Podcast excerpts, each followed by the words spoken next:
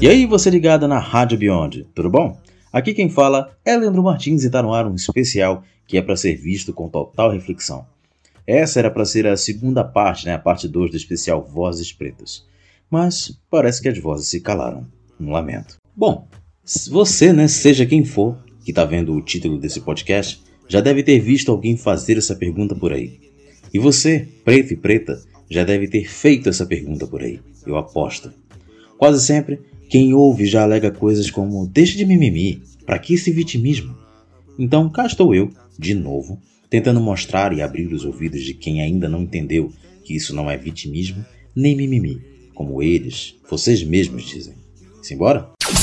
Primeiro tópico: estabelecimentos privados como lojas, shoppings, afins. Quem de nós, pretos e pretas, não entrou numa lojinha da vida e começou a ser vista de olho torto tanto por clientes quanto por segurança do local? Não só isso, como você deve ter sido vigiado e também seguido pelos mesmos seguranças. Pô, você deve pensar, pô, Leandro, você está exagerando, hein? Beleza, escuta isso aqui e depois tu me diz se eu estou exagerando mesmo. A delegada Ana Paula Barroso denuncia unidade da loja Zara né, por racismo após ser impedida de continuar no estabelecimento. O caso aconteceu em Fortaleza no dia 14 de setembro desse ano. A loja alega que solicitou a saída da agente porque ela não utilizava máscara.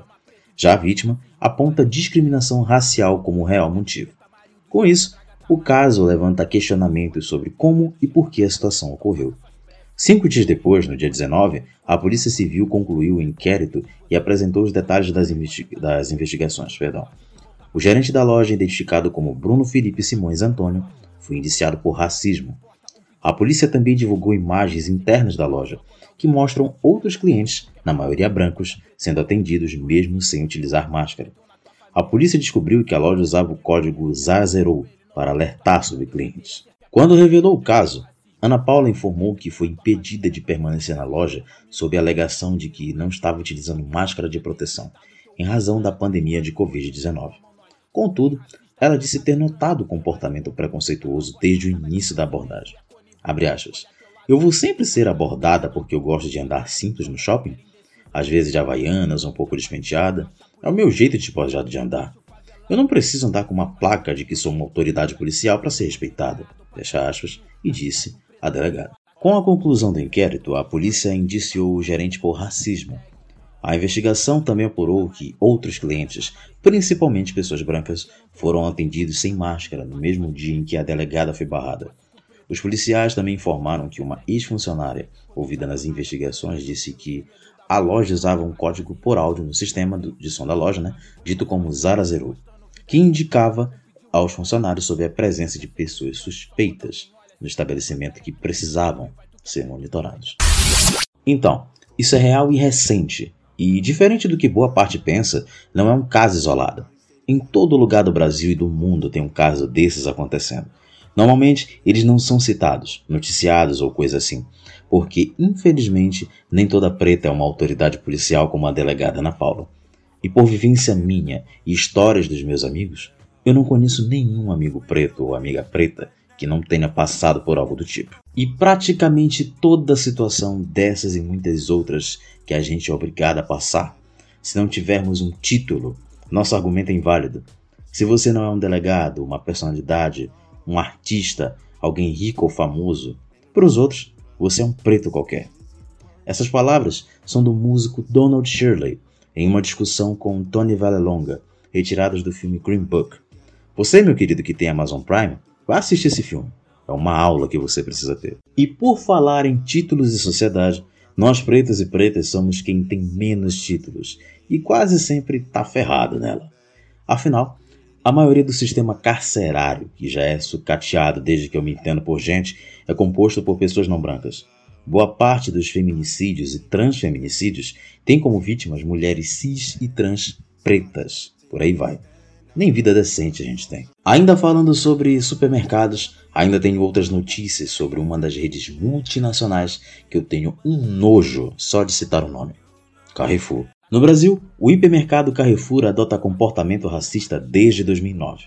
Naquele ano, funcionários de uma unidade em Osasco espancaram um homem negro Januário, Januário Alves de Santana. A alegação do Carrefour foi de que Januário estava tentando roubar um carro. Detalhe: o carro era do próprio Januário. Em 2018, Luiz Carlos Gomes, homem negro, deficiente físico, foi espancado no banheiro do Carrefour em São Bernardo do Campo. A acusação: abrir uma lata de cerveja dentro da unidade. O caso mais recente foi neste fatídico 2020. Na véspera do dia da consciência preta, para vocês verem, dois seguranças brancos espancaram até a morte João Alberto Silveira, Silveira Freitas, homem negro.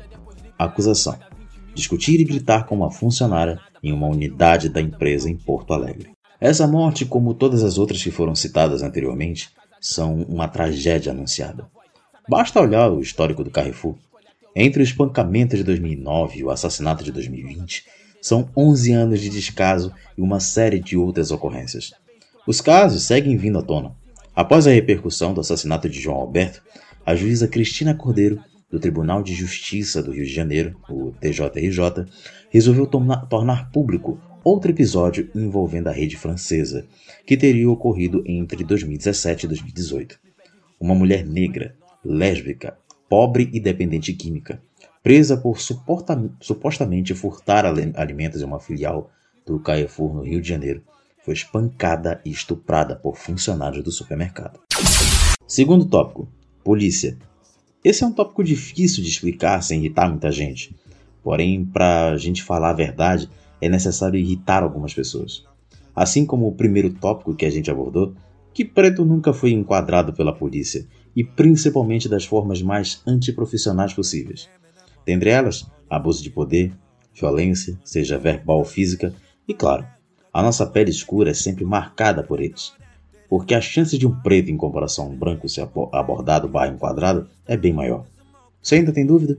Então, ouve o que o meu querido Rafael Nunes tem a dizer. Então, brother, tem um caso muito curioso que aconteceu comigo e com minha noiva. A gente indo para São Paulo, eu estava dirigindo e ela estava no banco do carona. Onde ela estava não tinha visibilidade dentro do carro. A gente passou por um pedágio, tinha a Polícia Federal logo em seguida e eles mandaram nosso carro parar, mandaram nosso carro encostar. Aí eu encostei e nisso o policial que foi falar com a gente, de fuzil em punho, né? Ele olhando para dentro do carro, depois ele sacou uma lanterna e jogou a lanterna dentro do carro, perguntando de onde eu vinha, para onde eu ia, quem eu era. E assim, a partir do momento que ela apareceu, em que ele viu uma pessoa branca aparecendo do meu lado, sorrindo, feliz, ele desarmou. Ele abaixou os ombros, ele relaxou, ele liberou o carro depois de duas, três palavras. E isso aí faz a gente ficar hoje em dia mais receoso, até assim, virou meio que uma piada interna nossa. Quando a gente sai para algum lugar e ela volta dirigindo, aí eu até falo, não se preocupa, se tiver polícia não vão te parar, você é mulher e você é branca. Agora se eu tivesse dirigindo, com certeza a gente seria parado. Isso fora a vez também que eu tinha recém deixado o carro na oficina, eu tava voltando para casa de ônibus, e quando eu parei na praça perto de casa, quando eu desci do ponto, na praça perto de casa, e fui andando para onde eu morava, eu vi uma patrulha contornando a praça, eu já olhei eles me olhando e já pensei, vou tomar enquadro. Não deu outra. Eles pararam, revistaram meus bolsos, perguntaram se eu era usuário ou vendedor de droga. Eu falei que não, como eles não encontraram nada, eles me liberaram. Ainda tem mais. Um dos maiores casos de racismo e morte aconteceu recentemente. E adivinha o motivo? Violência policial. Eu contei sobre isso na primeira edição repaginada do quadro Você Opina, em que falo sobre racismo. E o primeiro assunto do quadro foi esse: o assassinato de George Floyd. Não lembra? Relaxa aí que eu dou um resumo para refrescar tua memória.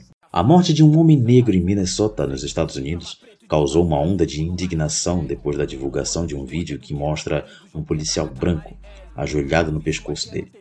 O homem, identificado como George Floyd, de 40 anos, reclama e diz repetidamente que não consigo respirar. O motivo de tudo isso Floyd tentou comprar cigarros com uma nota de 20 dólares, aparentemente falsa. A morte de George foi atestada como parada cardiopulmonar, dada a pressão do joelho do policial branco Derek Chauvin no pescoço de Floyd. Eric Garner, um negro desarmado, disse a frase 11 vezes após ser detido pela polícia por suspeita de vender ilegalmente cigarros soltos. Foram as palavras finais do homem de 43 anos, isso em 2014 depois que um policial aplicou uma chave de estrangulamento nele. Um médico legista da cidade apontou que o estrangulamento contribuiu para a morte de Garner. O policial envolvido na prisão mortal de Garner foi demitido mais de cinco anos depois, em agosto de 2019. Pois é, para preto, a justiça tarda e muitas vezes falha. Então, esse é um tópico bem delicado de se falar, já que muita gente idolatra o trabalho desses profissionais. Se é que dá para eu chamar assim, né, os citados anteriormente. Muita gente diz que quem tem medo de policial é bandido. E eu venho aqui te perguntar: será mesmo? Diz isso para um preto que está saindo do trabalho enquadrado, sendo que não tem motivo nenhum. E quando desabafa isso com alguém, ainda te pergunta se você não tinha motivos para ser abordado. Pergunta isso para a família de um jovem que foi morto segurando um guarda-chuva porque a polícia confundiu com uma arma. Diz isso para a família do Evaldo, um músico que estava ainda a um chá de bebê e teve o seu carro alvejado por 80 tiros de militares. Todo preto e toda preta sabe que mais de 80% da história desse país é composta, é composta por nós. E por, e por motivos que vemos, passamos e sentimos na pele todos os dias. Já está claro para a gente que moramos em território inimigo. E principalmente se pergunte: por que sempre balas perdidas só acham corpos negros? Daí você mesmo vai entender por que a gente sempre se pergunta: só porque eu sou preto? Bom, o especial da vez vai ficando por aqui. Eu espero que tenha ficado bem esclarecido cada informação que eu dei aqui. Agradeço a cada um que pôde me ouvir e que, se possível, passe esse podcast adiante. Também queria agradecer, né, principalmente ao G1, pelas notícias citadas nesse podcast. E fica aí, né, a lição de casa para branco racista que quer ensinar a gente a ser preto. Aqui quem falou foi Leandro Martins. Vidas pretas importam e sempre importarão. Um grande abraço e até a próxima. Sacrifice and be a man. Somebody gotta take a stand.